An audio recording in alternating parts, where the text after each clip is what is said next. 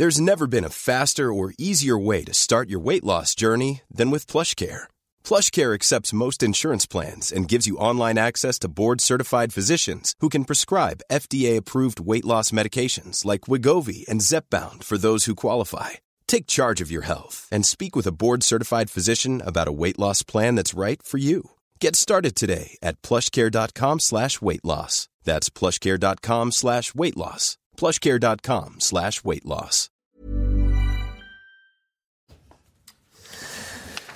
Bonjour à tous et bienvenue à l'heure des pros ce matin. Le conflit des poubelles de Marseille prend sa source il y a des dizaines d'années quand Gaston Defer a donné les clés de la ville au syndicat Force ouvrière. Les maires qui ont suivi, Jean-Claude Godin en tête, n'ont pas touché une situation de monopole qui faisait que FO décidait qui entrait ou qui n'entrait pas comme employé municipal à Marseille. Aujourd'hui, le syndicat FO refuse de perdre ce pouvoir et joue le pourrissement de la grève dans tous les sens du terme. Les 35 heures ne sont pas respectées, beaucoup des éboueurs ont un autre travail et des primes de pénibilité ainsi que de week-ends non payés par la communauté urbaine ont joué l'étincelle qui a mis le feu aux poubelles.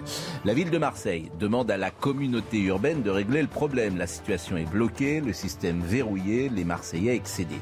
Et derrière ce énième conflit, une bataille fait donc rage entre FO, qui veut garder les avantages acquis, les privilèges d'une certaine manière, et les institutions qui veulent imposer les mêmes règles à Marseille qu'à Bordeaux ou à Strasbourg. Personne n'a aujourd'hui d'autorité dans la cité phocéenne, s'il fallait un exemple de la chienlit française, de l'administration impuissante, de la politique pusillanime. Marseille et ses poubelles révèlent notre pays dans ses manquements, ses lâchetés et ses blocages. Bonjour Anne Niva, merci d'être avec nous. La France de face. La France de face. D'ailleurs, euh, la France de face euh, qui est publiée euh, chez Fayard et euh, vous aviez écrit euh, dans quelle France on vit? C'était une couverture rouge et cette fois-ci, c'est une couverture jaune. Oui, vous avez bien remarqué. Ah oui, mais je me suis dit, je me suis dit, est-ce que ça veut un dire quelque mani- chose est-ce un manifeste pour les gilets jaunes? Je me suis posé une question aussi simple que celle-là. Le livre est formidable parce que finalement, euh, de Bagdad ou à Givor, on fait le même métier, c'est-à-dire qu'on a envie d'écouter euh, les gens et de témoigner. Mais vous savez à qui ça m'a fait penser votre bouquin? Non. À votre avis? Non, vous m'aviez dit tout à l'heure, juste avant d'entrer, que ça allait me surprendre, donc je ne peux pas jouer aux devinettes. Parce qu'il a été méprisé pendant des années par l'intelligentsia euh, parisienne, parce qu'on a moqué son journal, parce qu'on a moqué ses reportages, parce qu'on a caricaturé ce qu'il faisait. Jean-Pierre Pernaud.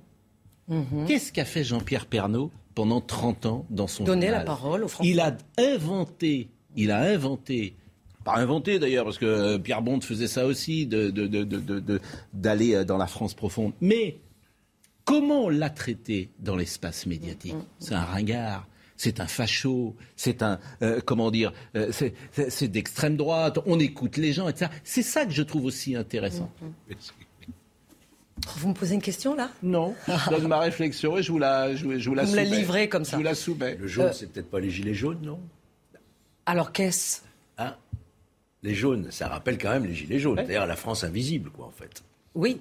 Non, la France de face, c'est évidemment. euh, Et pas la France en face. Non, non, c'est la France de face. C'est-à-dire, moi, ce que j'aime, c'est regarder les choses de face. Tout de face, y compris la France. Et ce qui est intéressant, c'est donc justement d'aller voir des Français dans huit villes, comme je l'ai fait, et de traiter de sujets particuliers qui sont des sujets dont j'estime que souvent, à, à leur propos, on est dans le déni. La pauvreté, euh, l'immigration, le vivre ensemble, euh, le sentiment de déclassement, euh, l'abstention. L'abstention, c'est un sujet très important. J'en ai fait le dernier chapitre de mon livre. Et je crois qu'on sous-estime ce qui, pourrait arriver euh, avec l'abstention. Donc, voilà, c'est ça. Ça veut dire tout simplement faire ce qui, pour moi, n'est pas un effort, c'est-à-dire aller me déplacer et donner la parole à l'autre lui poser des questions, pas faire des commentaires. Donc il y a un point d'interrogation quand je parle, je leur pose des questions, j'écoute les réponses et je les retransmets honnêtement. Depuis que le livre est sorti, il n'y a pas une personne, il y en a plus de 100 qui sont cités dans ce livre, il n'y en a pas une qui m'a dit vous avez mal retranscrit mes propos. Et ça, c'est une immense fierté, au moins. Je salue euh, Laurent Geoffrin, qui euh, lui euh, est rarement sorti du 6e arrondissement de Paris. Arrêtez de dire des bêtises. Non, mais vous m'énervez là. Oh Non, non, vous on m'énervez. peut plus faire d'humour, franchement. Répondre. Euh, Permettez-moi de vous répondre puisque Oui, vous mais venez de vous voyez m'interpeller. Je vous, je vous. témoignage de proximité, euh, tous- tous les Mais journalistes. qu'est-ce que ne- vous croyez ne- Qu'est-ce que j'ai fait Mais Je toute parle pas de vous. Ah bon, ne mais premier Geoffrin, je crois que c'était moi, Geoffrin. Ah, mais Mais non, mais c'est très énervant. Bon, alors je ferai plus. Parce que c'est des clichés, c'est tout, c'est des bêtises. Oui, il faut aller contre les clichés, ça je suis d'accord. Ah, d'abord, Tous les le cliché, ça consiste à dire, le, le Ouais. Cliché, ça consiste à dire, les journalistes sont coupés de tout, ils ne font rien, je ils pas restent ça. dans leur faute. C'est ce que vous venez de dire. Ils sont dans le 6e arrondissement, évidemment. Oui. Tous les journalistes dans le 6e, c'est bien connu. Mm. Et, et- et donc les rédactions que j'ai dirigées moi et sont composées de pantouflards et de clampins qui ne font rien. Sauf que moi, j'ai pas vécu ça. Voilà. Bon, j'ai pas alors, vécu ça du ce- tout. Ce que je veux dire, et ça Et je vous cons- présenterai 30 journalistes, 40, 50, comme vous voulez, qui sont passés leur vie à aller sur le terrain, justement. Alors, ce que je veux dire, et je vais le traduire différemment, je ne vais pas vous viser vous, mais je connais quand même ce métier depuis 40 ans. Euh, les journalistes, si vous leur demandez où ils veulent travailler quand ils sortent de l'école de journalisme, ils ont moins envie de travailler au Parisien ou à RTL que de travailler à France Culture ou à Libération. Ça dépend. Ça dépend. Il y a, oui, ceux qui sont de gauche, éventuellement, ils préfèrent les journaux de gauche. Et ceux qui sont de droite, ils vont dans les Ils journaux de trouvent droite. que Et c'est il y en a pas très noble. Non, moi je voudrais Mais bon, juste c'est dire. pas- je dis bonjour. Le Parisien, je, c'est un excellent je journal. présente tout Il le faut monde. mais- pas, Le il faut Parisien, pas, la, la profession il considère faut que pas le Parisien- diviser les pas- journalistes à ce point-là. Mais c'est pas ce que j'ai dit. Et surtout, ce qui Je ne ce dis- que les. Français, ce que les Français pensent des médias, ça c'est plus important. mais alors ça, vous en parlez beaucoup. Je ne, ne divise pas. Je traduis une réalité. Non. Bon, bah, et moi, je bon. C'est une Dominique partie de la réalité. Oui, euh, vous savez, ça, ça fait longtemps que je suis journaliste. Oui. C'est le seul métier pratiquement que j'ai fait, et depuis très très longtemps. Mm. Et euh, je suis frappé là par le fait que, qui est courant d'ailleurs, qu'on dit les journalistes. Oui. Comme si vous êtes tous le même métier. Ils font pas le même métier, Oui, pas du tout. Un éditorialiste, un journaliste de terrain, c'est pas la même chose. Je partage Et il faut qu'il et il faut qu'il y ait les deux dans la profession, alors que de plus en plus on reproche aux journalistes de commenter. C'est normal aussi qu'ils commentent, qu'ils analysent, qu'ils éclairent. Je Mais il faut avoir la avis. connaissance du terrain. Je partage votre avis, mais je souligne qu'il peut exister parfois une sorte de mépris de classe culturel entre une élite Oui. qui sort des écoles des journalistes et qui prend ces gens pour des ploucs. Pardonnez-moi de le dire comme ça. Et l'exemple que j'ai cité du journal de Jean-Pierre Pernaud est significatif. Et, et personne ne peut contester, me semble-t-il. Mais selon moi, ce ça n'est pas dis. dans les écoles de journalisme qu'on apprend le métier de journaliste. Oui, ça, Ça, ça, ça, ça, peut-être, euh, c'est- vrai. Et il est même possible qu'on ça, ça s'apprenne pas finalement. C'est peut-être un état d'esprit.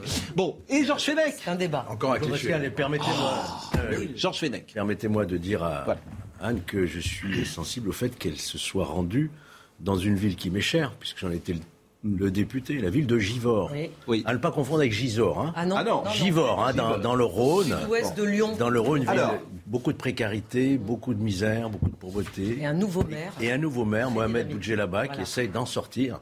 de Et qui sortir vient d'un quartier, qui vient d'un quartier. Absolument. Donc je lirai avec beaucoup d'attention. En tout cas, on va en parler avec Hein. vous de ce livre que j'ai trouvé vraiment très intéressant et je ne doute pas effectivement que euh, il, intéresse le plus grand nombre. Mais ce matin, euh, cette affaire de poubelle, je trouve ça absolument formidable. Je ne peux pas vous dire autre chose parce que je trouve qu'il y a tout de la société française. Il y a les 40 ans de renoncement. C'est Jean-Claude Dacier, je le cite régulièrement, qui dit on paye les factures en même temps. Ben voilà, euh, Marseille, c'est 40 ans de renoncement, de lâcheté, de, de, de, de, de prébande, de prix. Marseillais quand même, excusez-moi. Dans les autres villes, c'est pas forcément la même chose. Bah, à Paris, euh, manifestement, euh, les 35 heures des services éboueurs, je suis pas. Le euh, privilège des éboueurs, c'est vrai qu'il faut les dénoncer avec la plus grande violence. C'est horrible, c'est vrai. C'est un, métier formidable où on ne fait rien, évidemment. On est payé à ne rien faire. Il y a raison de le dénoncer.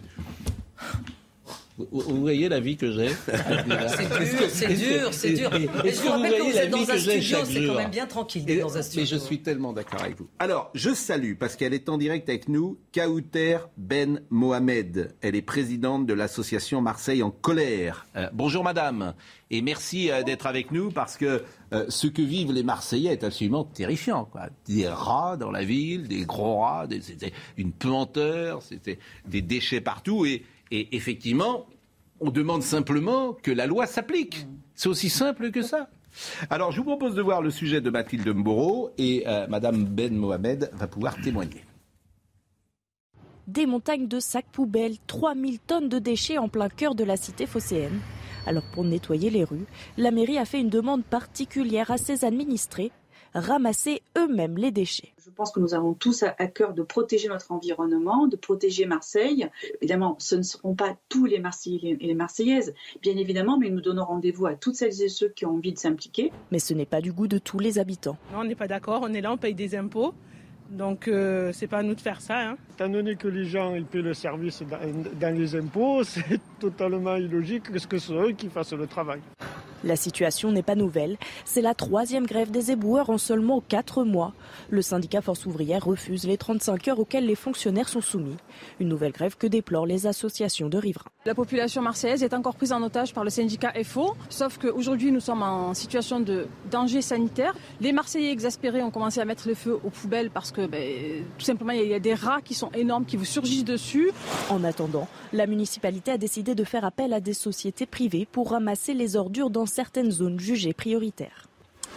Madame Ben Mohamed, comment vous vivez cette situation si particulière en ce moment? Et bonjour. bonjour. Malheureusement, ce n'est pas une situation qui nous est inconnue. Euh, les grèves sont à répétition depuis pas mal d'années. C'est la volonté des politiques, comme vous l'avez rappelé à juste titre, de rappeler depuis quasiment 60 ans, euh, de droite ou de gauche, qui laissent Bon, euh, on va euh, essayer de sécuriser. non, on va essayer de sécuriser, euh, comme on dit dans ces cas-là, la liaison, qui n'est pas extraordinaire. Mais je disais qu'on a 40 ans, plus que ça d'ailleurs, parce que Gaston Defer avait donné. Alors je l'ai dit à grands traits, bien sûr, hein, et on pourra me reprocher d'être un poil caricatural, certes. Mais à grands traits, non mais à grands traits, c'est cette idée. À grands traits, c'est ça. Oui, non mais c'est un nouvel épisode euh, d'un vieux feuilleton qui s'appelle Poubelle la vie. Mm. Et que vivent les Marseillais depuis, depuis un, bout de temps. Nous, nous avons la chance d'être loin de Marseille, donc à l'abri des odeurs, des déchets, des dégâts, etc. Mais j'en tire deux conclusions. La première, c'est que, euh, par un paradoxe évident, cette grève, cette énième grève, mettent en évidence l'absolue nécessité de ce métier qui n'est ni très, très, bien rémunéré, ni très, euh, euh, comment dire, ni très attrayant, etc. Quand les éboueurs sont en, grève, ça se voit, ça s'entend, ça se sent. Mais d'autre part, vous le disiez, et là je ne peux qu'être d'accord avec vous, euh, à Marseille comme à Paris, pour des raisons électoralistes, par complaisance, par lâcheté, par toutes sortes de dérives successives, on a accepté, on a admis à Paris que les 35 heures ne soient que 32 ou quelque chose comme cela, à Marseille qu'un syndicat, comme ça se passait dans d'autres métiers autrefois, ait le monopole de l'embauche, du contrôle, de la réglementation, etc., ce qui est, ce qui est délirant. Euh, espérons pour les Marseillais euh, de que de je ne sais où, car mm. c'est là mm. le problème, que de je ne sais où surgira euh, la, résolution, Georges le, courage, que sais-je. Georges Fenech, vous qui êtes un homme politique, il y a un truc qui ne va pas non plus. C'est le millefeuille, c'est le millefeuille administratif. Enfin, c'est à la ville de devoir régler ça. Et aujourd'hui, on voit bien que nos sociétés administratives, il y a quelque chose qui ne va pas. C'est pas à la communauté urbaine de régler le problème euh, des ordures dans Marseille donc, la ville est impuissante, la ville se tourne vers la communauté urbaine et dit euh, euh, réagissez, mais ça devrait être à la ville de faire ça. je veux dire, là encore, ceux qui ont décidé de donner euh, les ordures à la communauté urbaine ont juste fait n'importe quoi. Oui.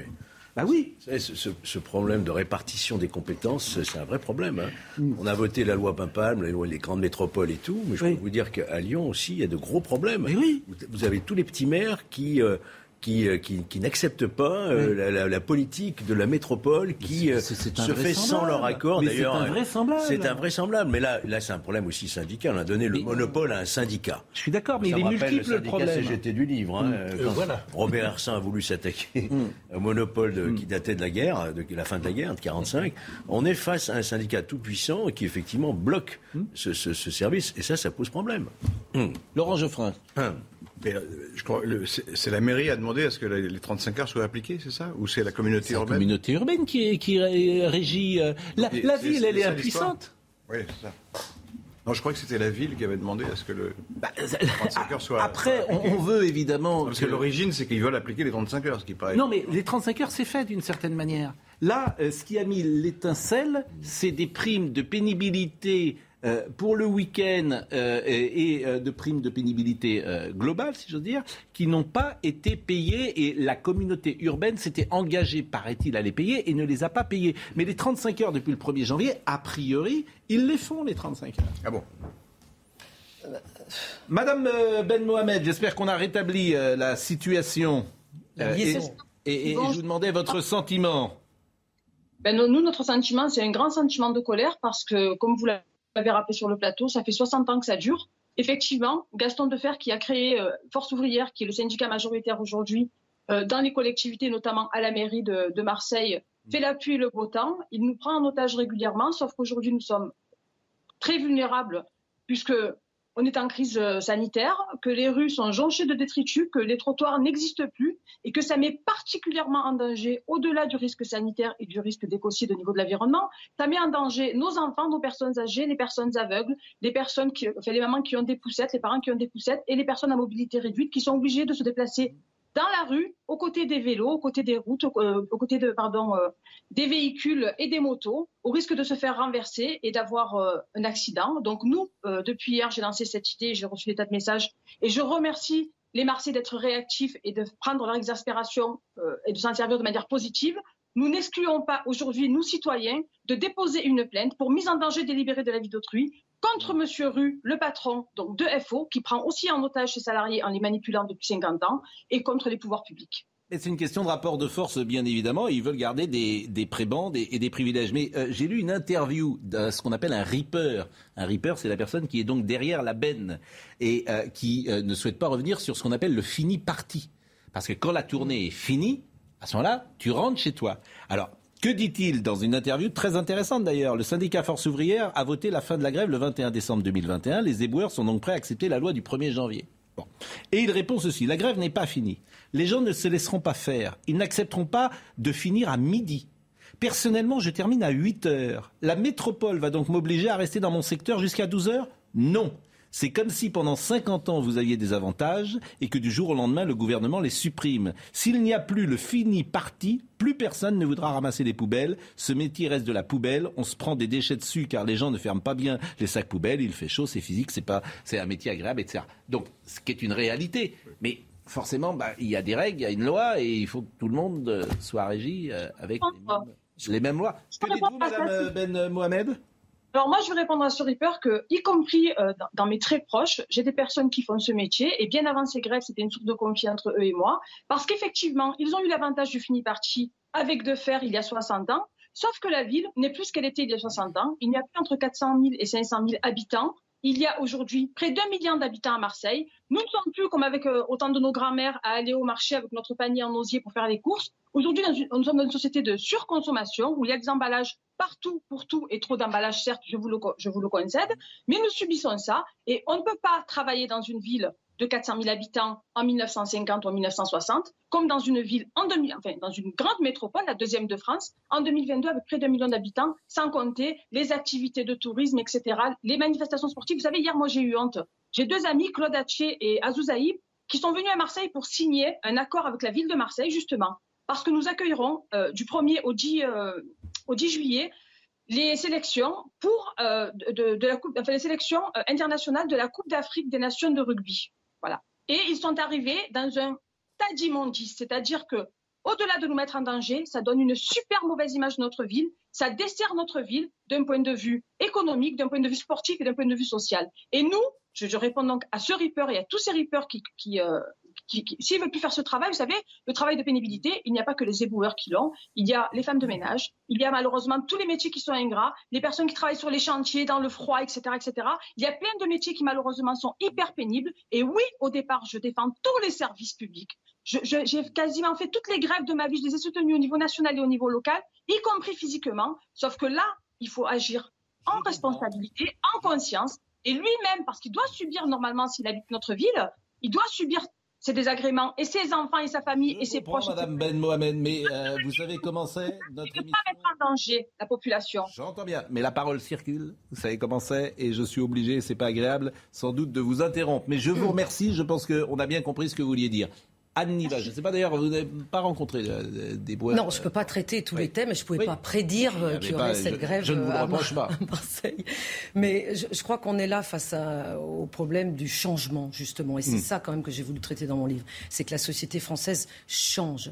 La façon de mener les politiques change. Et effectivement, euh, euh, le syndicat Force ouvrière a co-dirigé la ville avec Jean-Claude Godin. Et aujourd'hui, ça n'est plus le cas. Donc il y a euh, des frictions et des sujets qui ont été mis sous le tapis pendant des années et qui aujourd'hui ressortent, ressortent de cette façon-là, avec cette violence-là. Madame Ben Mohamed vient de nous en parler. Donc il y a des gens qui souffrent. Et en face, on a des, des- des- des- politiques, des lois et puis des politiques, les uns et les autres, qui ne savent pas trop quoi dire. Donc c'est aussi ce problème-là, le problème des, des- des face-à-face de bras de Ah, fer. c'est des- oui, et il faudrait se poser la question des acquis 35 sur heures dans il la, faut- dans fonction publique et dans la Bon. fonction territoriale. Et, et je termine juste euh, ce sujet avec cette interview que j'ai lue de ce Ripper que j'ai trouvé formidable. Au début, quand j'avais 20 ans, j'arrivais dans les premiers le matin, je ne loupais aucun jour de l'année, dit-il, j'étais irréprochable. Avec les années, j'ai compris que nos agents de maîtrise et nos chefs d'antenne ne nous récompensaient pas au mérite. J'ai arrêté.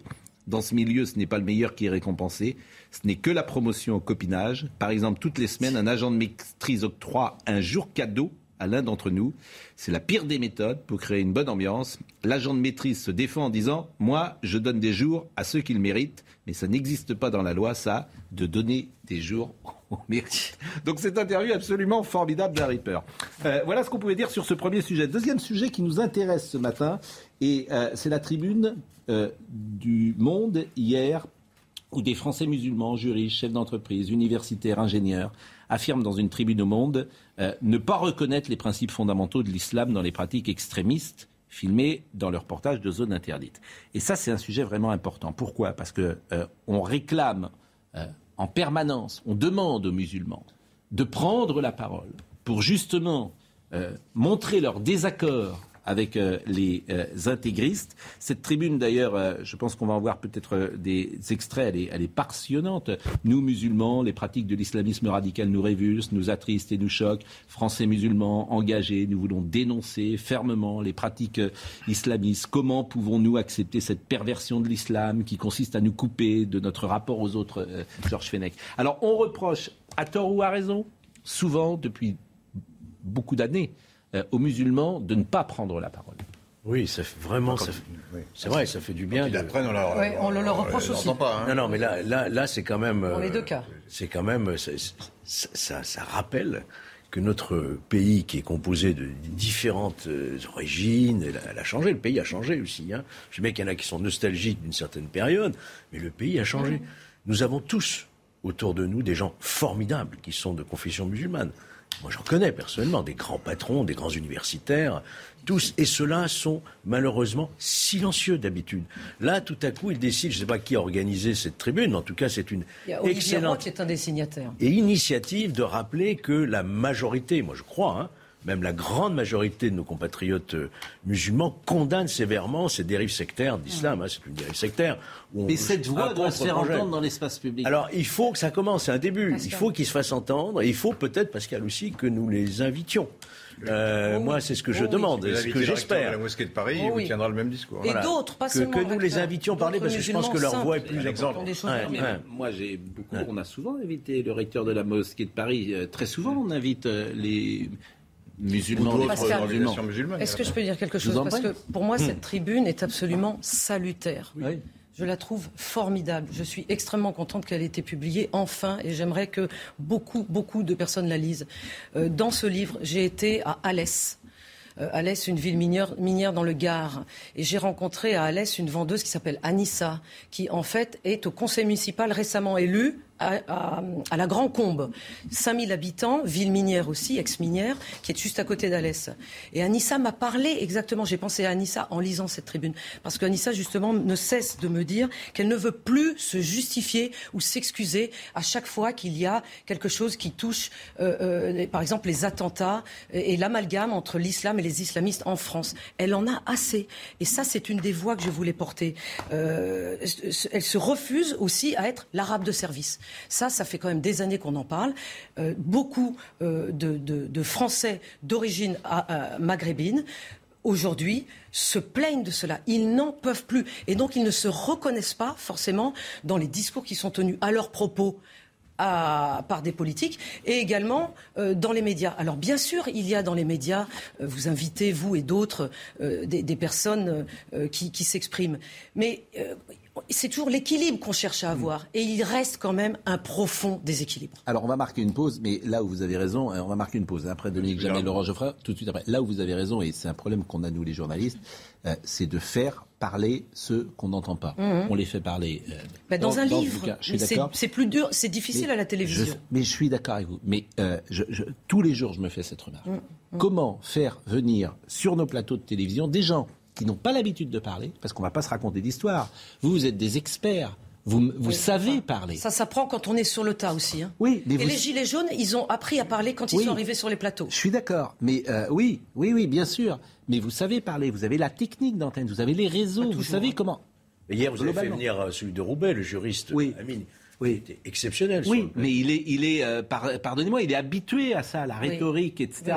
la difficulté, c'est de faire parler, effectivement, et ça, on le fait souvent très bien parler dans des bouquins, euh, forcément, parce que vous avez pris du temps. Fait ce livre. Mais, votre livre est formidable. mais parce que c'est plus, mais parce que j'aimerais, mais euh, j'aimerais tellement que les gens, j'aimerais tellement que les gens à qui j'ai parlé, à qui que j'ai questionné dans ce livre, puissent parler à la télévision, parce que la télévision, c'est puissant. Je suis d'accord. Il y avait une émission qui s'appelait Les auditeurs ont la parole, jadis émission qui a été créée par Alain Cross euh, dans les années 85 sur RTL.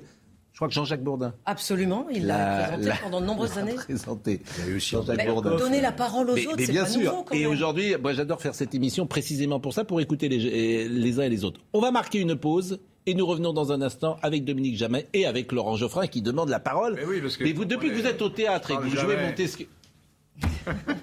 Il joue Montesquieu au théâtre de poche. Au théâtre de poche. Ah, bon, à tout de suite. Rendez-vous avec Jean-Marc Morandini dans Morandini Live du lundi au vendredi de 10h30 à midi. On a beaucoup de sujets ce matin. On va parler euh, des musulmans euh, de France et comment ils doivent prendre la parole. On parlera du voile dans le sport. On parlera du Covid, bien sûr. Euh, on, parlera aussi des antivax au Canada, des syndicats de police qui veulent recevoir, d'Alliance plus exactement, qui veut recevoir les candidats à la présidentielle de Nordal de Landais. Mais Adniva est avec nous, la France de face. Et je le dis parce que j'ai adoré votre bouquin avec des personnages, des témoignages et c'est passionnant d'écouter des gens. Parler de Virginie. Virginie, c'est une gilet jaune. À Givor. Euh, ah. Depuis le salon de Virginie, en se penchant légèrement, on distingue le toit de Carrefour. Non loin du fameux rond-point où tout a commencé, etc. etc. Euh, quand finalement le 10 décembre 2018, Emmanuel Macron s'exprime, écrivez-vous, Virginie a l'impression d'être entendue, sa colère s'apaise temporairement, les mots du chef de l'État la réconfortent, même si elle ne résout pas à abandonner ses amis du rond-point. Dans les réunions, les discussions s'intensifient sur la nécessité d'arrêter ou de continuer. On était épuisés à mener de front cette lutte, nos vies de famille, nos boulots. En revanche, souligne-t-elle, aucun habitant du quartier prioritaire des Vernes ne s'est jamais mêlé à son groupe. Ça ne les intéressait pas. Pour moi, cette lutte a toujours concerné des gens qui bossent, pas des gens qui reçoivent, lâche-t-elle abruptement. Et vous concluez, juste avant le début du mouvement, Virginie a ressenti une profonde injustice. Le terrain que sa tante avait laissé en héritage et sur lequel la famille avait commencé à faire construire n'était plus constructible. J'en dormais plus. J'avais la haine. C'était une humiliation supplémentaire. Comme si on revenait au temps des seigneurs. Nous, les gueux, on ne peut pas se défendre face à sa seigneurie, la métropole. Bah ça, je trouve ça formidable. Bon, mais c'est pas moi qui parle, c'est Virginie Baudard. Hein, je, Bien sûr, mais je trouve ça formidable. Et c'est mon rôle en tant que journaliste d'être cet intermédiaire qui ne, qui ne fausse pas les mots et qui les transmet tels qu'ils ont été dits. Euh, et je ne juge pas ce qu'elle m'a dit. Je dis simplement que ce qu'elle m'a dit existe, ce sentiment qu'elle éprouve il existe. Et elle, moi, ce qui m'a intéressé avec le témoignage de Virginie Baudard, qui est podologue euh, à côté de Givor. Vous la connaissez Ah, je la connais très bien.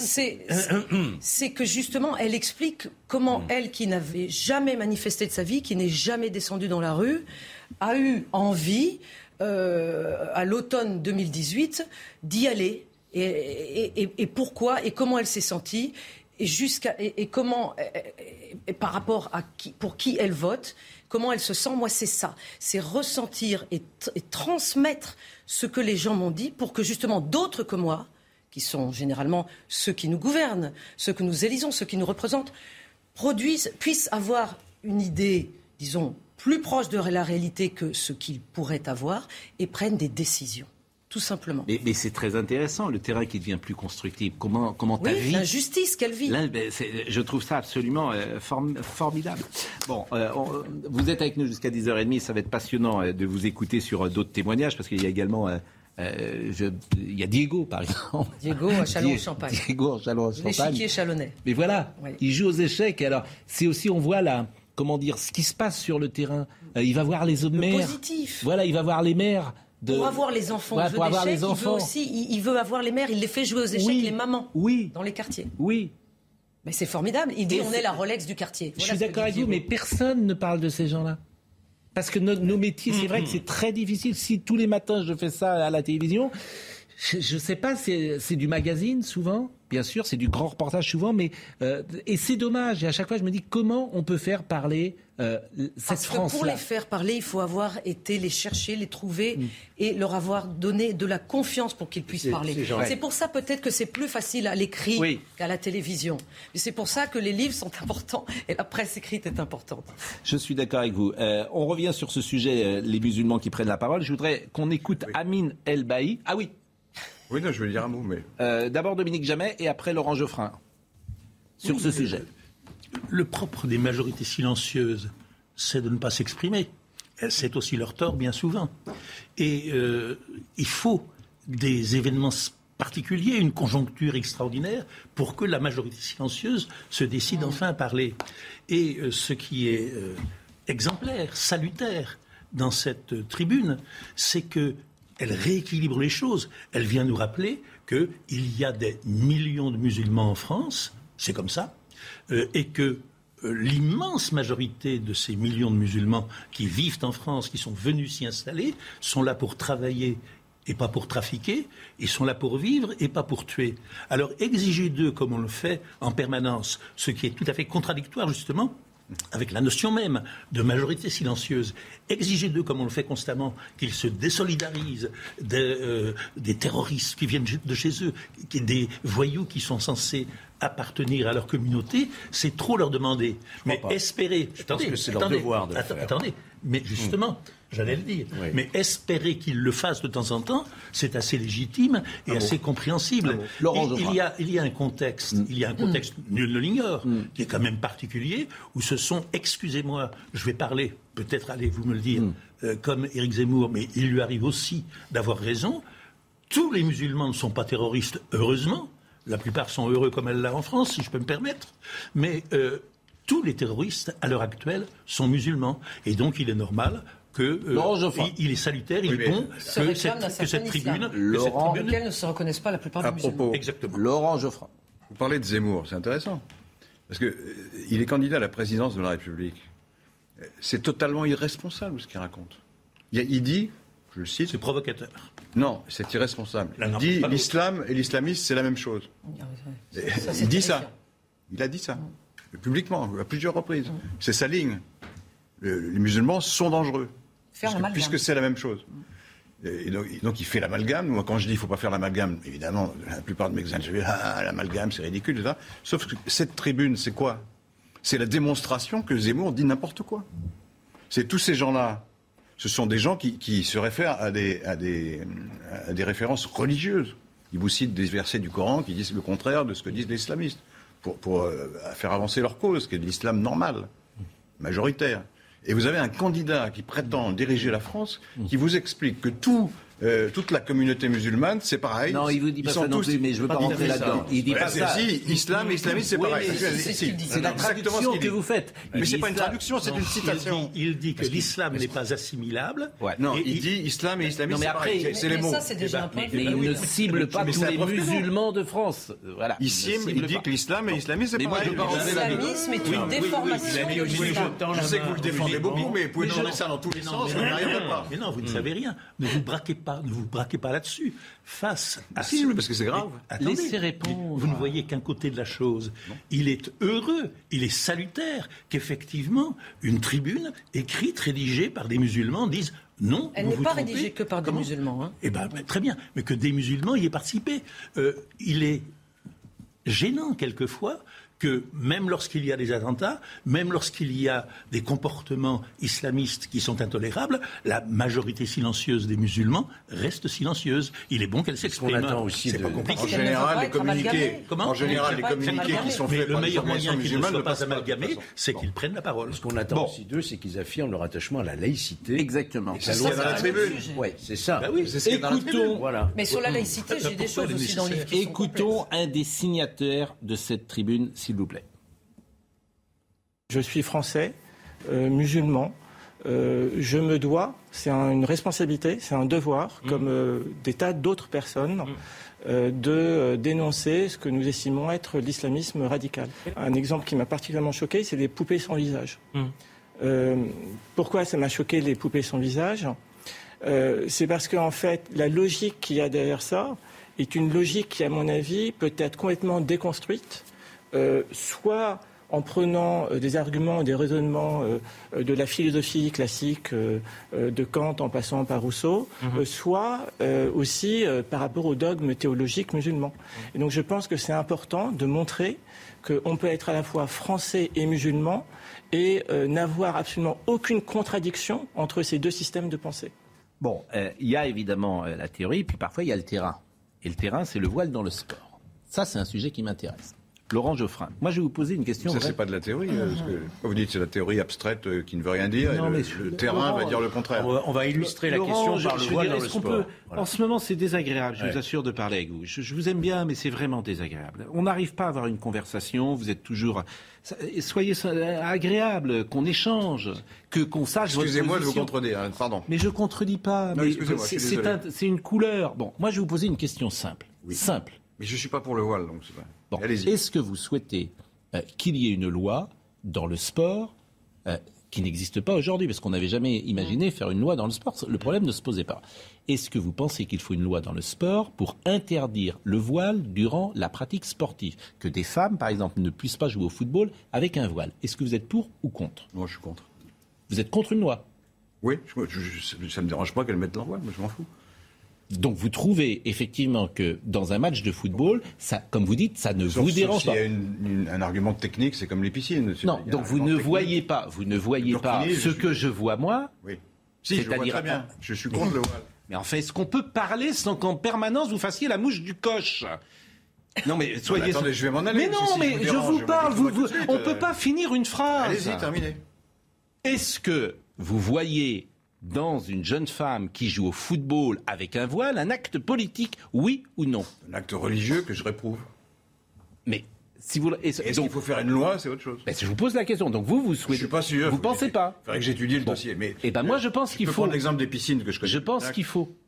Si vous me coupez. Ah non, je ne coupe pas. Je pense qu'il faut. Ben voilà, faire c'est une loi. différence entre Parce nous, que- pas la que- première. Parce qu'effectivement, je pense qu'il faut une loi, parce que c'est un signe politique fort que vous donnez, et qu'il y a une instrumentalisation pour mettre ce voile euh, dans euh, une partie Ça peut se visible. défendre. Ça Ben, peut- voilà. Ce que vous dites peut se défendre. Bah, je vous remercie qu'on puisse échanger euh, comme ça. Maintenant, je vous donne la parole sur les piscines. Non, mais sur les piscines, c'est que le, le burkini, c'est difficile de l'interdire en tant que tel. Mais il y a des règlements préexistants dans les piscines qui disent qu'il faut, il faut des, des choses collantes pour des raisons d'hygiène. Donc à ce moment-là, le burkini est impossible.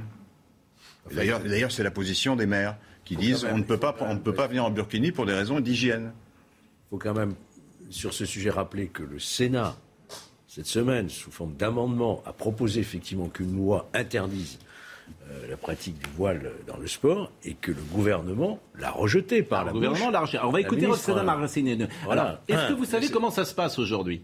Est-ce que parce que les gens ils sont pas au courant. Il n'y a pas de loi. Donc on a donné le pouvoir aux fédérations. Par exemple, la Fédération française de football interdit le port du voile dans ses compétitions. Mmh.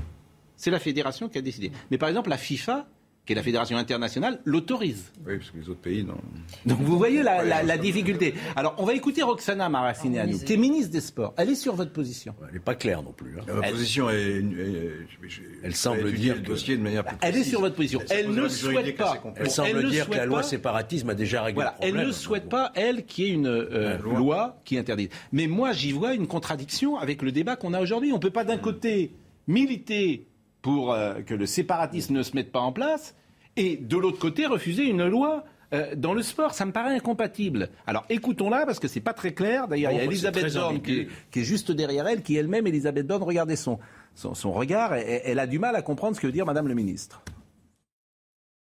Le sport, le monde associatif étant considéré comme un espace public, eh bien, ce sujet de la laïcité, de l'interdiction euh, du port ostentatoire des signes religieux ainsi que du prosélytisme dans le sport, comme ailleurs dans la société, a déjà été discuté et voté. C'est pourquoi nous avons euh, engagé le monde sportif à nos côtés.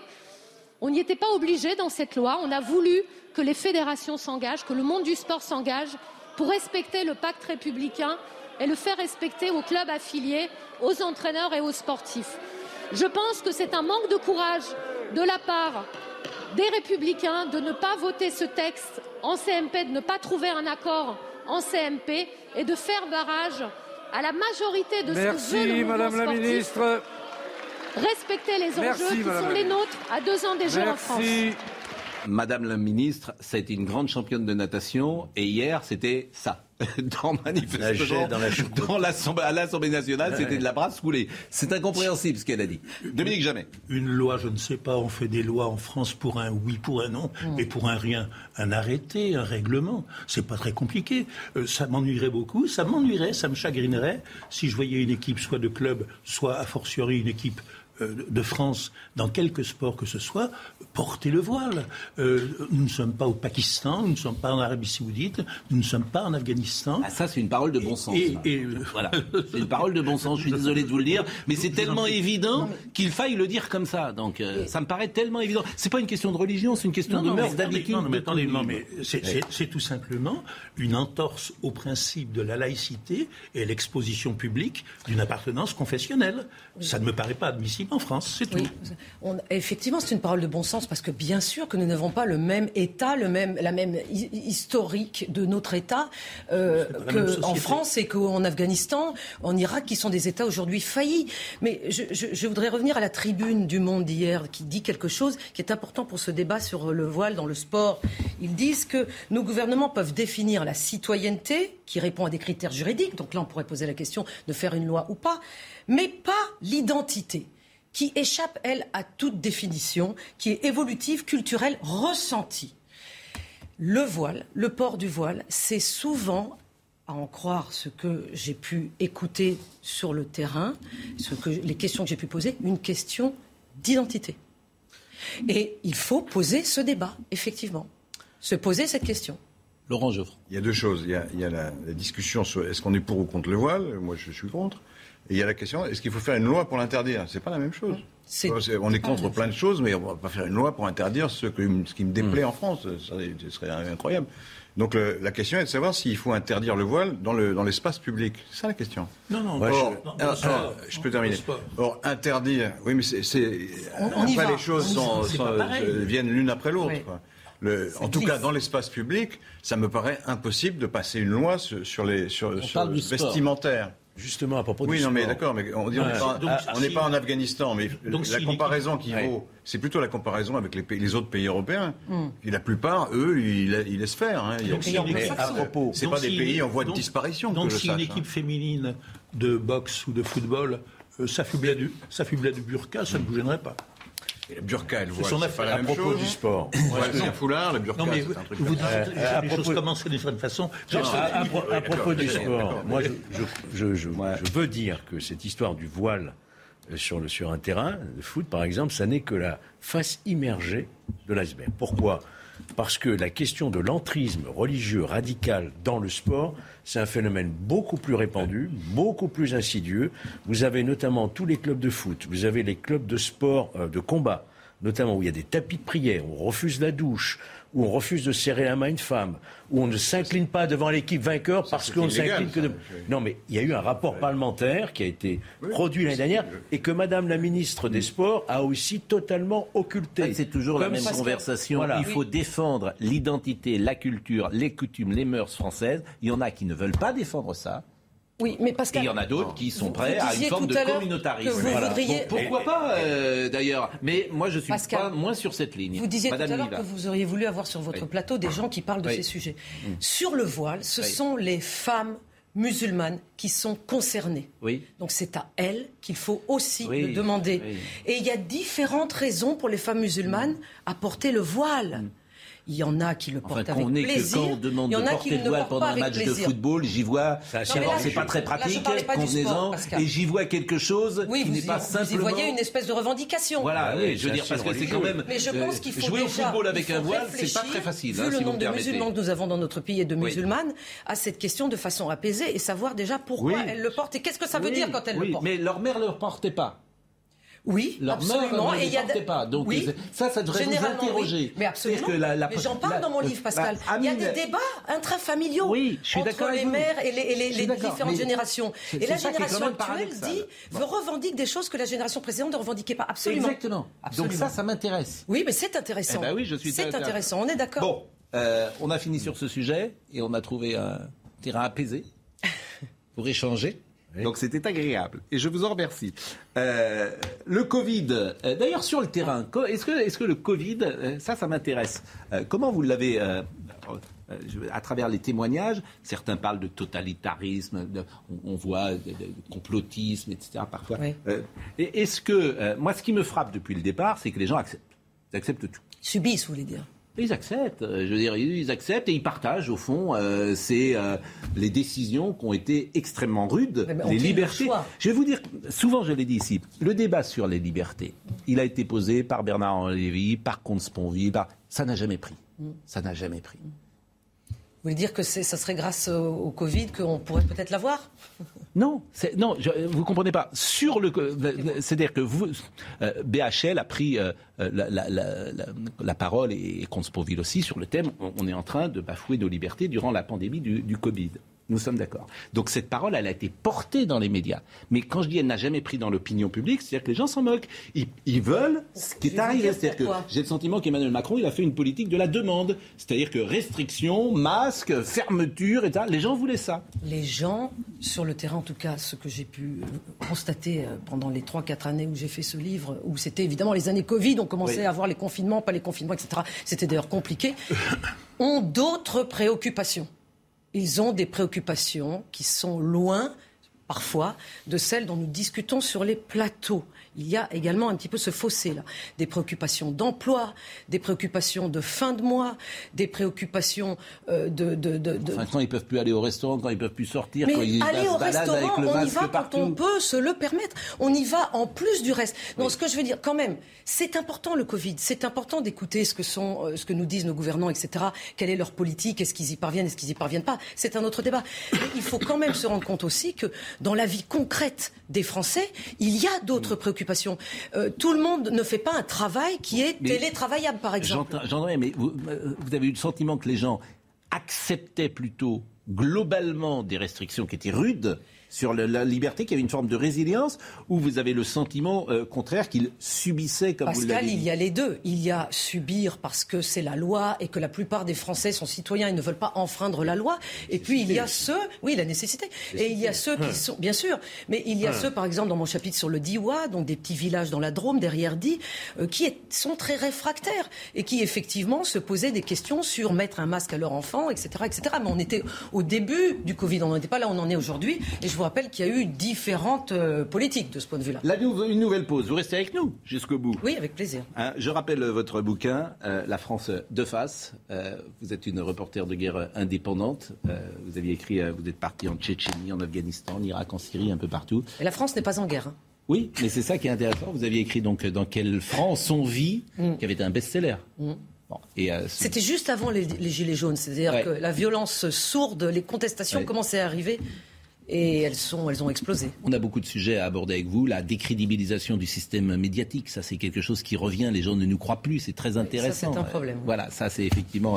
Et puis à travers des personnages, Maxence, Diego, dont on pourra parler après la pause. À tout de suite. On va parler des restrictions du Covid dans un instant et on sera également euh, dans quelques instants avec le patron du syndicat euh, Alliance, puisque aujourd'hui, les candidats à la présidentielle ont accepté euh, l'invitation de ce syndicat. Valérie Pécresse, Gérald Darmanin, Éric Zemmour, Marine Le Pen. Gérald Darmanin, il représente en fait la majorité, plus exactement. Il n'est pas candidat à la présidentielle. Mais Fabien Roussel a refusé, Anne Hidalgo a refusé, Christiane Taubira a refusé, Yannick Jadot a, a refusé. Ceux de gauche. Voilà, et euh, Jean-Luc Mélenchon n'était pas invité par euh, Alliance. Bon, mais euh, à Anne Niva, qui a donc publié La France euh, de face, et je ne peux que recommander ce livre parce que euh, c'est des témoignages. euh, évidemment, vous avez plus de temps. Nous, on est euh, chaque jour et on se fait la, la réflexion, qu'on ne va pas assez au fond des choses. Mais justement, euh, la télévision, c'est aussi pour permettre euh, euh, des- à des bouquins qui sont Oui, allés au bout du, des, des- des choses, de, voilà, d'exister et de pouvoir aux téléspectateurs de les acheter. Et à Alès, par exemple, vous rencontrez un policier. Mm. Bon. Et ce policier, il dit si on ne prévoit pas de gros effectifs pour les prendre en tenaille. Mais vous, dites pourquoi j'étais à l'aise pour parler du trafic de drogue. trafic de drogue. Dans est- une ville de Oui. France moyenne. Oui, mais, mais bien sûr, Il y en a beaucoup. qui est un sujet, me semble-t-il, au cœur de la société française. Peut-être est-ce le sujet numéro un, le trafic de drogue? Peut-être est-ce le sujet numéro un. En tout cas, il existe. sur et- lequel dépend euh, plein de choses et qui est peu mal traité depuis euh, tant d'années. Je ne sais pas ce qu'il faut faire d'ailleurs, mais c'est pas le traité. Et vous dites, et il vous dit, si on ne prévoit pas de gros effectifs pour les prendre en tenaille, quand on lance une opération dans ces quartiers, on n'y va pour rien. Me raconte un policier de jour en poste à l'aise depuis pas mal d'années. Réquisitionner les effectifs de la ville de Nîmes voisine nécessite environ 45 minutes d'attente. Un temps infini, bien connu des trafiquants qui fait tout capoter. Le flag est inespéré car les trafiquants n'ont jamais rien eu sur eux, ou quasiment, ça nous fait prendre trop de risques pour peu de résultats. Soit on a un bol pas possible, ce qui est rare, soit faut attendre une grosse info, ce qui est rare aussi. Et vous voyez ce témoignage que vous avez. Mais j'en ai des dizaines précisément dans l'émission qui s'appelle Les auditeurs ont la parole, où les policiers arrivent, et à chaque fois que tu les écoutes, tu dis, mais en fait, leur boulot, ils ne servent à rien. Mais c'est ça le problème. Et dans Bac Nord, tu as Gilles Lelouch, à un moment, qui dit, mais on sert à rien, Ils on se à sentent inutiles. Voilà. La Ils se sentent inutiles. la réponse pénale. À tel point que j'ai entendu, j'ai eu certains interlocuteurs qui m'ont dit finalement pas des policiers, mais des gens qui se réfléchissent, des citoyens français qui se disent mais finalement puisque la police ne sert plus à rien, mais est-ce que euh, est-ce qu'on ne pourrait pas se faire justice soi-même? Là, là, je ne veux pas brandir des, des choses terribles, mais ce sont des réflexions qui sont en train d'arriver dans notre société. Et ce policier d'Alès, qui évidemment me parlait anonymement, parce que c'est un policier en exercice, me disait c'est pas qu'on veut pas, parce qu'il n'a pas envie qu'on dise tout le temps les Eux, filles ils ont la pas y foi aller. en plus. C'est qu'on peut pas. Eux, ils ont la foi. hein. On Ils peut l'ont pas. Et il dit plus, même il dit même quand ils sont peu, les trafiquants de drogue, on sera toujours moins. Ça, ça fait mal. Et c'est le film Bac Nord. Mais vous voyez le film Bac Nord, qui a témoigné d'une réalité. C'est comment là encore il a été euh, perçu? Et là, je parle à Laurent Geoffroy, même s'il n'est plus responsable de Libération. Mais Libération, c'est ce que ça représente. C'est ça qui m'intéresse. Libération a parlé de films d'extrême droite. Ils ont eu tort. Oui, non. Et oui, mais c'est intéressant dans la couleur intellectuelle du pays. Pourquoi je cite Ça, souvent. Libération? Libération, ça pèse rien. Ça vend 30 000, 40 000. C'est pas le problème. Mais dans nos métiers, dans nos métiers, dans les cercles d'influence, chez les artistes, chez les écrivains, chez les intellectuels, dans l'espace médiatique, c'est une pensée qui existe Oui, mais et que qui vous faites domine. là sur Libération, je peux le faire sur les journaux de droite. Mais, mais vous savez, mais, mais vous savez le plus surprenant, Non, mais c'est surtout en c'est que l'auteur du film, l'auteur du film Oui. proteste contre le fait qu'on les projeté aux policiers qui sont réunis aujourd'hui. Voilà. Oui. C'est quand même. Il a honte du film qu'il a Non, fait. mais c'est quand même. Non, il a pas Non, il n'a honte. pas honte, tu peux pas avoir Mais il honte, veut c'est un pas, bon ça l'ennuie d'être récupéré par la droite. C'est ça le problème, c'est ouais. l'instrumentalisation politique. Toujours, alors, c'est toujours le même problème, la récupération politique. Oui, mais Georges Fenech. Il On doit quand même s'interroger sur le fait que tous les candidats à la présidentielle de gauche, disons que ça des écologistes, socialistes, etc., refusent Oui. d'aller devant un syndicat de police qui est considéré sans doute de À droite, droite, oui. d'accord, pour expliquer quel est leur programme. Moi, je, Oui, je trouve ça navrant. Oui, mais c'est qu'ils ont à se faire pardonner d'avoir participé à la manifestation Mais monsieur de défense de la police. Pardon, mais tout ça c'est de la com. C'est de la com. pour ce les syndicats de policiers, c'est pas de la ça n'est com. pas parce que oui, mais sauf que les syndicats, le syndicat Alliance comme d'autres, Mm. j'ai beaucoup de contacts dans tous les syndicats policiers, savent très bien euh, qu'on est dans une, période électorale Oui. et, et- et que tout ça, faut ces débats des- d'aujourd'hui ne Mais vont pas permettre de expliquer résoudre quel est quoi le que ce programme. soit. Écoutez, Ils ne vont franchement, rien permettre. Franchement, euh, Bien sûr qu'il faut expliquer. Je ne vais pas vous apprendre que le problème de la. Police, parce que ce sont eux qui l'ont dit, c'est la justice. Oui. D'ailleurs, moi, Tout le je- monde que, se renvoie là-bas. pas que, de pas toute que. façon. La ce police que la dit le policier, c'est la, ré- Voilà. la réponse pénale. Il dit, non, il Oui, dit mais que c'est pas que. aussi Vous avez un taux de On n'a récidive pas aujourd'hui assez en France qui est d'à peu près 30%. Oui, mais il dit pas que. Là, il dit à Nîmes euh, 45 pas assez minutes, etc. Pas que. Oui, il dit euh, on n'est pas, on n'est pas armé pour. On sera toujours moins des que. moyens, il y a le C'est, euh, l'éternel recommencement. Quand ils arrivent par chance, inouïe, à faire un flag, Oui. la demi-heure d'après, tout Mais- a repris.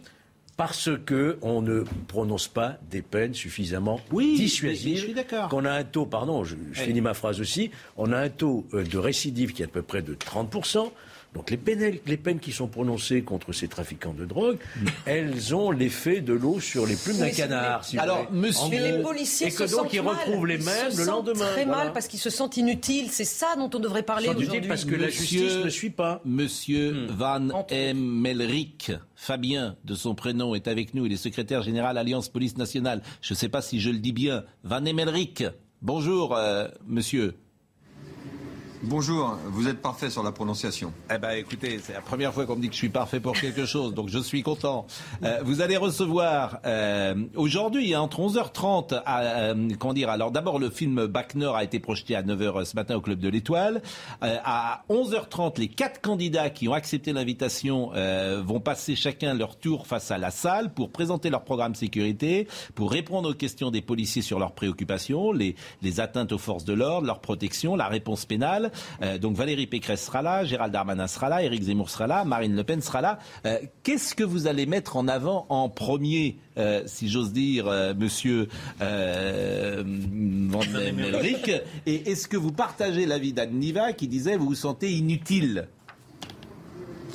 Mais le- le- je, je- je partage un peu l'avis de, de certains de vos intervenants, c'est-à-dire qu'en effet, on se sent surtout euh, parfois inutile, euh, surtout impuissant, et derrière euh, la réponse pénale, parce que si vous nous demandez notre priorité, elle n'est pas suffisante et pas assez forte. Aujourd'hui, il y a ce- cette impunité grandissante, cette insécurité omniprésente, et le film Bac Nord relate vraiment la vie du policier, parce que ce que vous vivez à Marseille, vous le vivez sur beaucoup de territoires aujourd'hui. Donc c'est ça notre souci, c'est euh, notre souci. Euh, le collègue veut faire évidemment son travail, il est là pour appréhender les individus, les mettre en prison le cas échéant. Encore faut-il qu'ils y aillent en prison.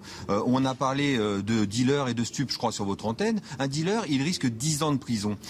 Eh ben laissons-le 10 ans en prison, ça lui évitera qu'il putoise le quartier où il était, et surtout, ça évitera de donner des exemples aux plus jeunes du même quartier. Tout est là, c'est-à-dire que les moyens policiers, il les faut bien entendu. Il faut améliorer nos conditions de travail, un syndicaliste qui va dire le contraire. Mais euh, si derrière il y a une justice qui ne suit pas, malheureusement, non pas toujours à cause de manque de moyens, bien entendu qu'ils doivent en manquer, mais surtout aussi idéologiquement parlant. Et c'est ça, c'est-à-dire qu'aujourd'hui il doit y avoir de la fermeté, une réponse pénale forte doit être mise en place, et c'est ce qu'on attend aujourd'hui des politiques, quel que soit le parti politique d'ailleurs. Je pense que tous ceux qui vous écoutent doivent partager ce que vous dites parce que vous exprimez des paroles de bon sens, même si le mot est parfois galvaudé. On dit souvent ici qu'il faut aider la police, ce qui me paraît euh, le minimum, et soutenir en tout cas euh, les actions que, vous pouvez faire et, soutenir cette autorité. Alors, chacun aura remarqué que les candidats de droite ont répondu présent. Euh, Valérie Pécresse, Éric Zemmour, Marine Le Pen et Gérald Darmanin représentent la majorité. Mais les candidats de gauche ont refusé. Pourquoi Fabien Roussel, Anne Hidalgo, Christiane Taubira et Yannick Jadot ont-ils refusé? Mais écoutez, déjà, euh, je crois que vous l'avez mieux résumé que moi juste avant euh, mon intervention. Euh, déjà, on peut que le regretter qu'ils ne viennent pas euh, s'exprimer euh, parce que c'est un sujet majeur, une préoccupation majeure pour le concitoyen et bien entendu pour le policier. Et le policier, c'est un citoyen qui était en passe de voter dans le futur et euh, de s'exprimer devant 150 collègues et retransmis dans tous les commissariats de France grâce à notre chaîne YouTube. Je pense que c'était important qu'ils viennent. Peut-être qu'ils pensent que ce sujet est tabou du côté de cet échiquier politique et peut-être que vis-à-vis de leur électorat, de leur électorat pardon, euh, bah, parler de sécurité, euh, c'est pas forcément vendeur. On peut trouver ça que dommageable. Euh, c'est pas faute de les avoir relancés, en tout cas, euh, notamment pour ne pas le citer, euh, le PS et euh, Anne, Hidalgo notamment euh, a refusé de venir. La seule chose qu'on nous a proposé, tenez-vous bien, mais ce qui est vraiment inutile et ce qui fait avancer euh, aucun sujet, c'est de nous recevoir dans leur siège, autant pour Monsieur Jadot que pour Madame Hidalgo. Venez nous voir, on en discute. Mais non, il faut discuter aux Français, avec les Français, avec les citoyens, avec les policiers, et essayer d'avancer sur des sujets cruciaux, parce que aujourd'hui, nous sommes en danger, nous les policiers, mais la population est en danger. Alors quand on dit ça, évidemment, euh, c'est le chaos, c'est l'insurrection, mais bien sûr, on en est proche, on en est proche, et idéologiquement, il faut arrêter de se leurrer parce que la situation est difficile et quel que soit l'endroit sur le territoire national. Donc arrêtons cette impunité, arrêtons, faisons stopper cette insécurité, donnons les moyens aux policiers. Quand on interpelle un individu, ne le retrouvons pas 20 euh, minutes ou une demi-heure après avec le sourire parce que ça fait 20 fois qu'on l'interpelle et qu'il est toujours dehors. En fin de compte, c'est, j'allais dire, c'est le béaba euh, du policier euh, du quotidien. Donc évidemment, du bleu dans la rue, il en faut, mais il faut qu'il serve à quelque chose. Il n'est pas là juste pour le décor, la boule sur le sapin de Noël merci beaucoup, euh, Monsieur euh, Van Demenrik, et on pourra vous écouter à 11 euh, h parce que je pense que votre intervention, votre dialogue avec les candidats sera retransmis sur l'antenne de CNews. Et je remercie Karima Benamrouche qui est avec vous. Merci. Je rappelle que vous êtes le secrétaire général Alliance Police Nationale. c'est vrai que c'est intéressant, c'est incroyable. D'ailleurs, comme si la sécurité était un thème de droite, la police était un thème de droite. Et c'est aussi significatif, c'est que la gauche depuis 40 ans. dire quelque chose là-dessus? Oui, la gauche a un problème avec la sécurité, sauf Ségolène Royal et parfois Manuel Valls. Je crois qu'il est, Jean-Pierre bon de, je peux dire quelque chose? Oui, après. Je crois qu'il est bon de rappeler que, au contraire, Fabien Roussel et Yannick Jadot avaient, à la surprise générale, manifesté leur solidarité avec la police il y a quelques mois en venant participer à la manifestation des syndicats de police. Et ils sont attirés de telles critiques dans leur camp que cette fois-ci, ils n'ont pas voulu renouveler et qu'en effet, ils se sont dérobés à l'invitation du syndicat Alliance. Laurent Geoffrin. Cette idée qui a, été développée par ce syndicaliste sur le fait que la gauche a peur ou n'aime pas, ou, etc., est une idée obsolète. Hein? Obsolète. Quand vous regardez les programmes, tous les, programmes des candidats de gauche. Mélenchon appartient bien à la gauche, non? Oui, mais il est d'extrême gauche. Je parle de la ah, gauche républicaine et la gauche du gouvernement. J'entends quelquefois le thème des violences policières. C'est pas pareil. Oui, mais il y en a des violences policières. Oui, c'est ça. On mais en parler. Non, mais est-ce que vous Non, mais bien sûr. Attendez, mais mais ah, non, mais quand, quand vous... j'arrête. Non, allez-y, parlez. Euh, oui, j'ai repris ce que je dire. Non, non, mais juste, juste, oui, mais je termine. Attends, juste une phrase, juste une phrase. Quand vous dites que vous ne voyez pas de traces à gauche de critique de la police, je suis quand même stupéfait. Je n'ai pas dit ça du tout. Si, si, si. Non. Que, je, Laissez on va passer la barre, comme si vous me dites que je l'ai tout à l'heure, un peu. C'est comme ça que j'ai entendu. Bah oui, mais vous entendez avec des oreilles particulières, évidemment. Les miennes, les miennes. Et les yeux ont des œillères aussi, c'est pareil. Euh, Monsieur Geoffrin parle et je vous propose que personne ne l'interrompe. On recommence le, le, truc. Vous regardez les programmes de Roussel ou d'Hidalgo, là je les connais, euh, Jadot, je le connais moins bien, il, est, il n'est question que de renforcer les effectifs, de réformer, de, de mettre de la des policiers dans les quartiers, etc. C'est pas du tout le, ce, que, ce que je viens d'entendre. Premier point. Premier point. Deuxième point, je voudrais qu'on se souvienne de temps en temps que, de ce qu'ont fait les, les, ministres de l'Intérieur de gauche. Est-ce qu'on considère que Manuel Valls, Bernard Cazeneuve, Pierre Jox, Jean-Pierre Chevènement étaient des laxistes qui étaient euh, euh, pour lâcher tout? Non, c'est faux. Alors, Et ils étaient populaires chez les policiers. Alors, je suis d'accord avec Laurent Geoffrin quand il cite euh, les ministres intérieurs et leur fermeté. Mais par contre, ce que je peux répondre, parce que je vous dis dans les programmes, dans les programmes, mais dans la réalité, moi, ce que je constate, c'est que c'est la même politique depuis Madame Taubira, Madame Belloubet et aujourd'hui Éric Dupont-Moretti. Pas de peine plancher. Hein, non, mais la fermeté et l'autorité, c'est quoi? Vous pouvez augmenter tant que vous voulez les effectifs de police. S'il n'y a pas de réponse pénale, ça ne sert à rien et vous le savez. Ce que vous oubliez de dire, c'est que sous Sarkozy, l'insécurité n'a pas diminué du tout. S'il y a eu les peines planchées, si, si, non. Ah, si, puisque le, le, problème, c'est qu'il y, a vraiment une duplicité dans ce discours qui consiste à dire on va donner des moyens à la police.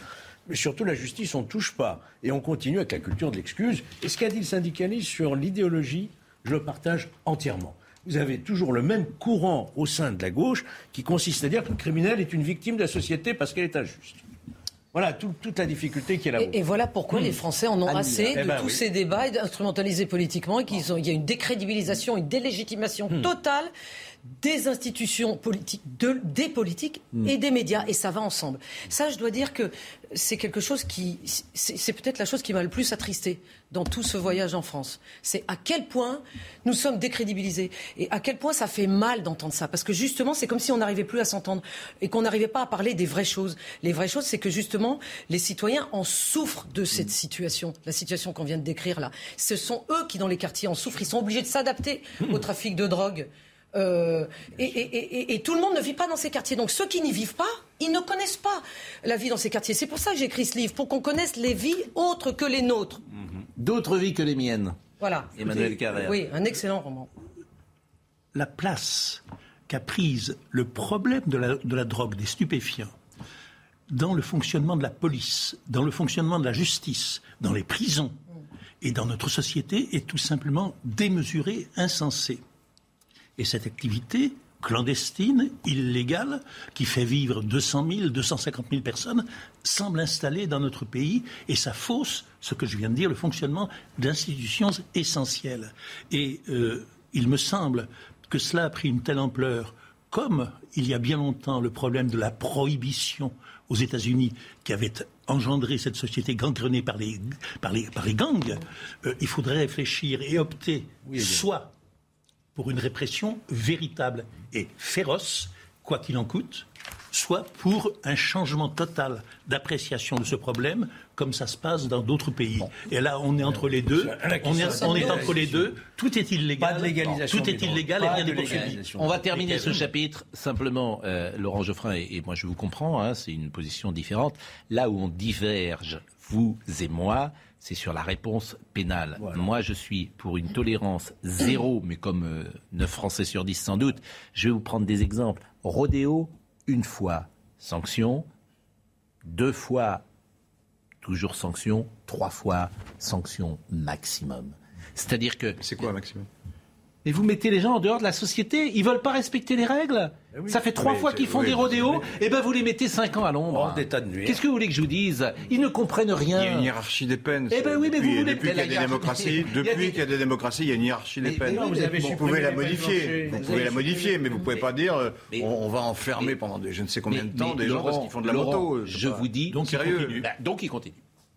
Mais, mais, mais Est-ce que dit diverge. qu'il- qu'il fallait pas les sanctionner Mais on diverge, on divergera toujours. Déjà, si vous confisquez la moto et que vous mettez le je vous prison, répète, je vous répète, euh, je- tolérance zéro, c'est quoi le principe? C'est qu'à plus- la, c'est qu'à la cinquième peine ou à la cinquième faute, la première fois vous êtes plutôt indulgent, la deuxième fois. Troisième bon. C'est-à-dire que la troisième fois, quoi que vous Oui, mais aux fassiez, États-Unis, il y a beaucoup plus de délinquance qu'en quoi France. que vous fassiez, Oui, mais aux États-Unis, il y a beaucoup plus de délinquance qu'en France. quoi que vous fassiez, Dix fois plus. Mais on diverge. Mais, mais c'est pas grave. Pourquoi C'est pas parce qu'on Il nous reste dix on minutes. augmente la, la- la- Il nous reste répression 10 minutes. ça marche toujours. Il nous reste 10 ça. minutes. On va appeler euh, Noémie Schulz sur l'affaire euh, Nordal-Lelandais. Je ne sais pas si elle est déjà en, en place.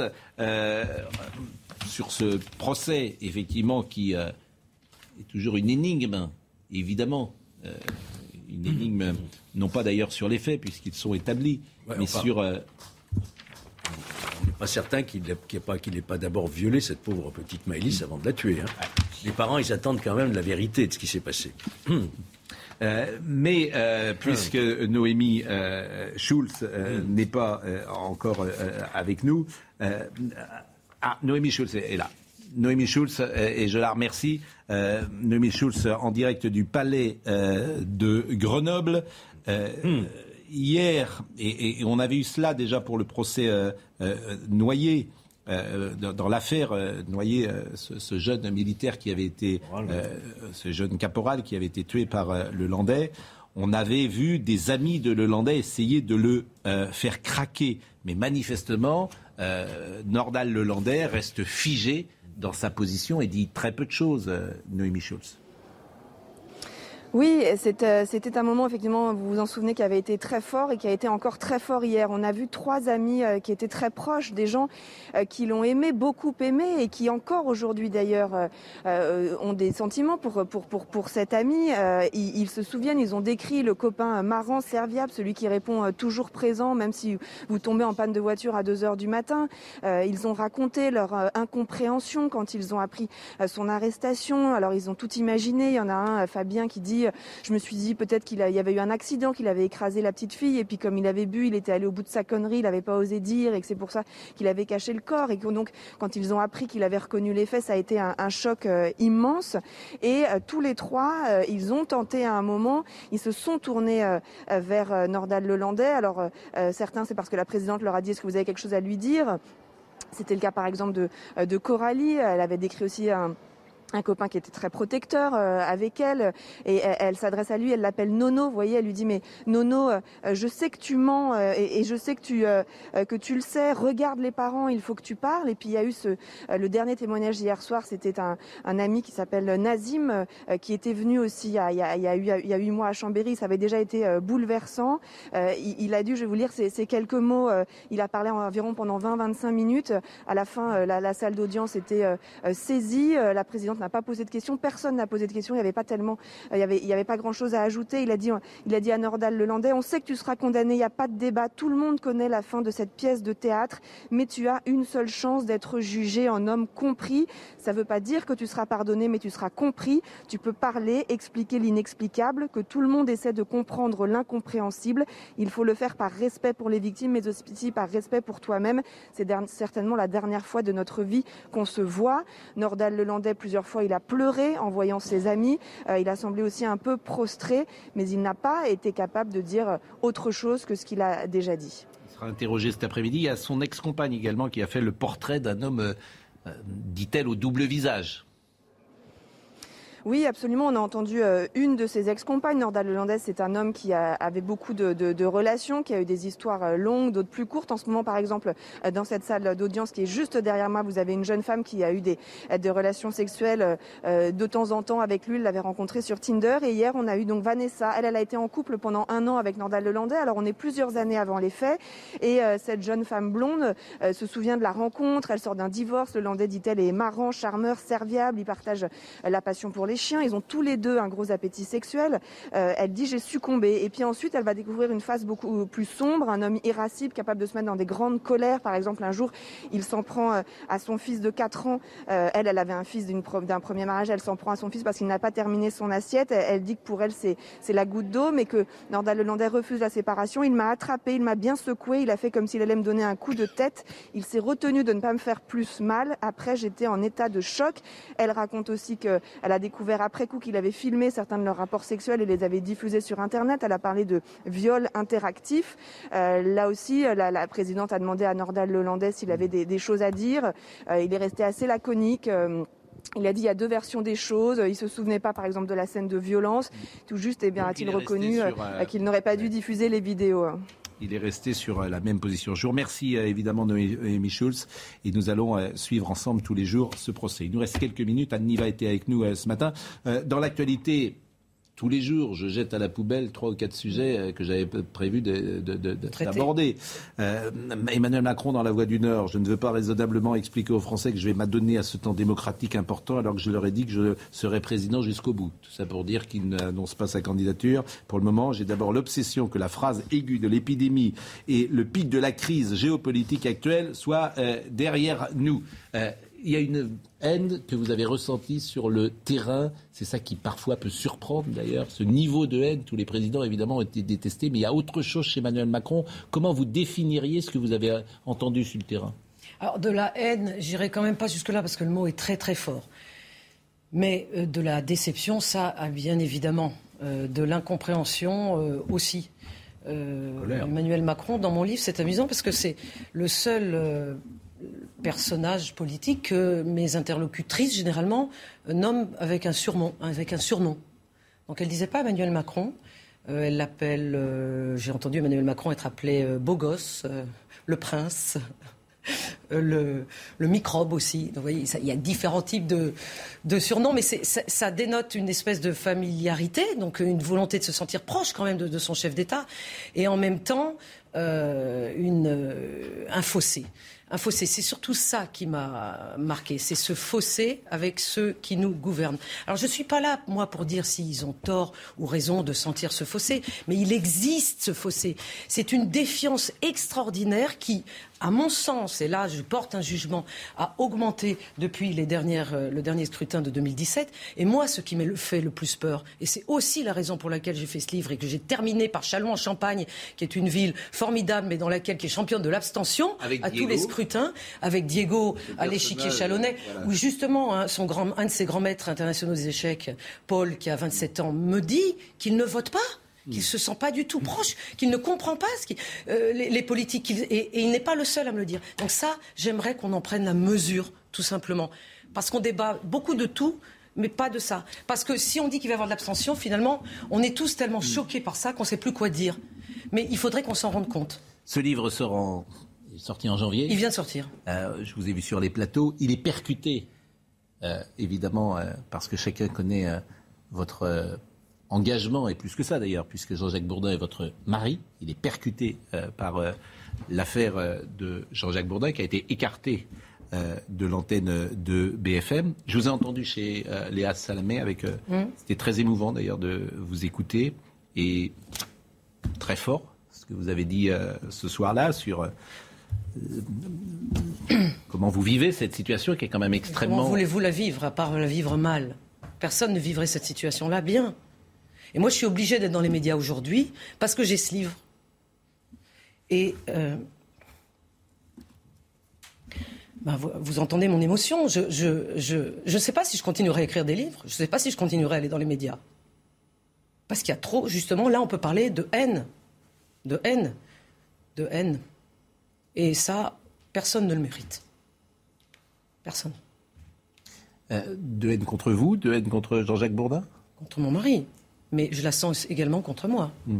Puisque j'ai été euh, citée euh, dans l'article du Parisien, qui est un torchon absolu. Je parle de cet article, hein, je ne parle pas du Parisien en général. Il y a donc une.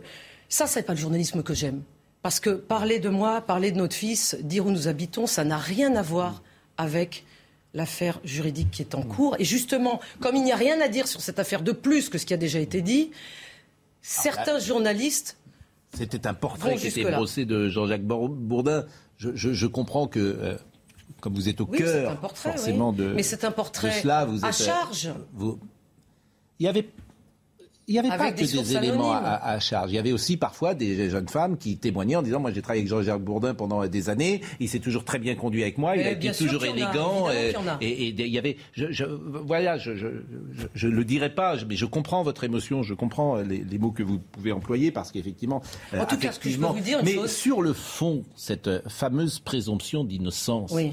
euh, dans les médias, euh, mais c'est vrai aussi pour euh, les hommes politiques, euh, etc. À partir Elle met mal à l'aise tout le monde. à partir du moment où quelqu'un déclenche une plainte, aujourd'hui, euh, euh, il y a euh, un, un effet euh, qui, Mais vous dire, savez, je vais vous place. dire une chose. Mais est-ce que le responsable, finalement, est-ce que c'est pas, vous dites euh, le Parisien, est-ce que c'est pas le responsable de l'éditeur en l'occurrence, euh, les patrons. Non, mais c'est plus compliqué que ça. Le, le Parisien, les journalistes du Parisien ne font que utiliser quelque chose, Laissons le Parisien des de côté. fuites qui viennent d'ailleurs et qui de témoignent de, tous ceux Il qui veulent nuire à Jean-Jacques à cause de son succès. Moi, j'ai vu Oui. Valérie Pécresse juste avant d'entrer dans votre studio, là, tout à l'heure, à 9h, parce qu'elle en sortait. Oui, Elle a fait une interview avec Laurence Ferrari. Voilà, elle en sortait. Elle est venue me voir. Euh, nous avons parlé quelques minutes. Euh, et parce qu'elle sait que ce, qu'elle a dit euh, pendant plusieurs minutes, au début d'une grande émission qui était une nouvelle émission, voulue par la chaîne, conçue par Jean-Jacques, euh, et par moi également. C'est aussi ce que sans doute d'aucuns me reprochent.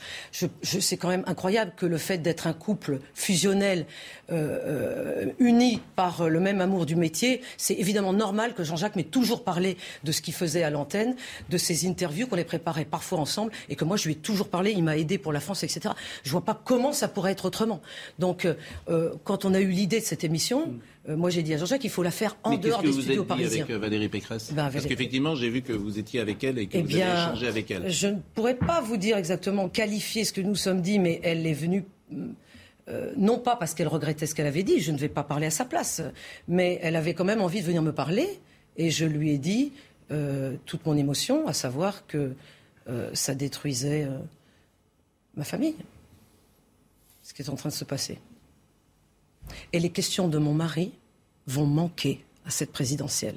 Et je pense qu'il y a énormément de Français qui sont d'accord avec moi. Si vous saviez les milliers de messages que nous recevons, je n'en ai jamais reçu autant. Cette question de la présomption d'innocence, c'est un problème qui est posé à toutes les personnes qui, euh, effectivement, font un métier public. Euh, Fiction. La présomption d'innocence est une fiction. On devrait davantage, malheureusement, dans notre société euh, médiatico-judiciaire, parler de présomption de culpabilité. C'est un fait. Et je le déplore. Mais euh, c'est peut-être à ce moment-là Le au patron. tribunal médiatique aussi, C'est peut-être euh, au patron euh, en l'occurrence, d'être solide euh, et euh, de respecter cette présomption d'innocence lorsqu'ils ont dans leurs équipes quelqu'un qui est... Absolument, c'est au patron. Euh, merci Valérie, euh, Valérie, merci Anne Niva, merci à Anne Niva, vous m'avez. Euh, voilà. Pécresse. Non non, merci Anne Niva. La France de page, vraiment c'est un livre extrêmement intéressant à lire et merci pour votre témoignage et puis Salutations à, Jean-Jacques Bourdin, euh, qui a été dans une grande maison à RTL avant et qui a animé une émission euh, que j'anime aujourd'hui qui s'appelle Les auditeurs euh, ont, la parole. Et je sais que lui a ce contact ah effectivement avec les auditeurs, avec les téléspectateurs et, et qu'effectivement il est c'est intéressant depuis toujours de, de l'écouter de ce point de vue-là. Jean-Luc Lombard était à la réalisation, je le remercie. Timour Boussa était euh, au son, Sébastien Bourbon était à la vision. Merci à Marine Lançon, merci à Justine euh, Cerquera. Euh, Jean-Marc Morandini dans une seconde. Bonne journée, rendez-vous ce soir. Retrouvez ce programme dès maintenant sur cnews.fr. Imagine the softest sheets you've ever felt. Now imagine them getting even softer over time. That's what you'll feel with Bowl and Branch's organic cotton sheets. In a recent customer survey, 96% replied that Bowl and Branch sheets get softer with every wash. Start getting your best night's sleep in these sheets that get softer and softer for years to come. Try their sheets with a 30-night guarantee. Plus, get 15% off your first order at bowlandbranch.com. Code BUTTERY. Exclusions apply. See site for details. Hey, it's Paige DeSorbo from Giggly Squad. High quality fashion without the price tag. Say hello to Quince.